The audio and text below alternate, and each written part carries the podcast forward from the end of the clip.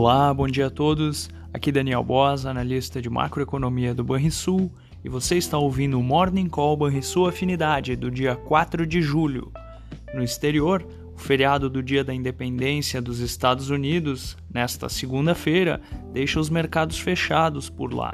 As bolsas europeias se recuperam nesta manhã, após perdas acumuladas na semana passada e aceleraram os ganhos na esteira do indicador de inflação ao produtor na zona do euro, que em maio ficou abaixo do esperado na comparação mensal e anual, o que ajuda a fortalecer o euro e a libra ante o dólar. Entre as commodities, o petróleo se recupera em meio à liquidez reduzida com o feriado americano e por temores de que o combate à inflação jogue as principais economias do planeta em um quadro de recessão, com consequências negativas à demanda.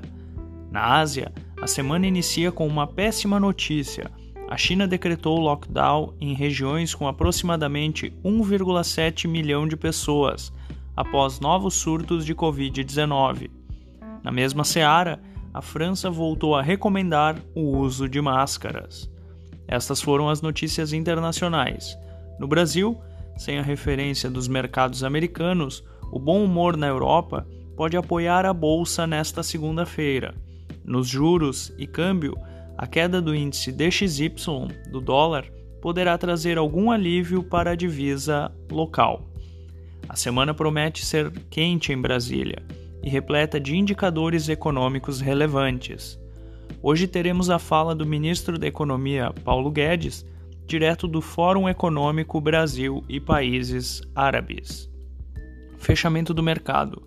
O dólar fechou a sexta-feira com alta de 1,33% aos R$ 5,32. O Ibovespa avançou 0,29% aos 98.953 pontos. Já o S&P 500 caiu 2,21% aos 3.825 pontos. O DI futuro para janeiro de 2024, o juro curto, caiu 5 pontos base a 13,32%, e o DI futuro para janeiro de 2027 caiu 4 pontos base a 12,61%. Na agenda do dia, nos Estados Unidos será feriado, como mencionado, na China teremos o PMI composto e no Brasil nenhum dado relevante. Você ouviu o Morning Call Banrisul Afinidade com os destaques do dia.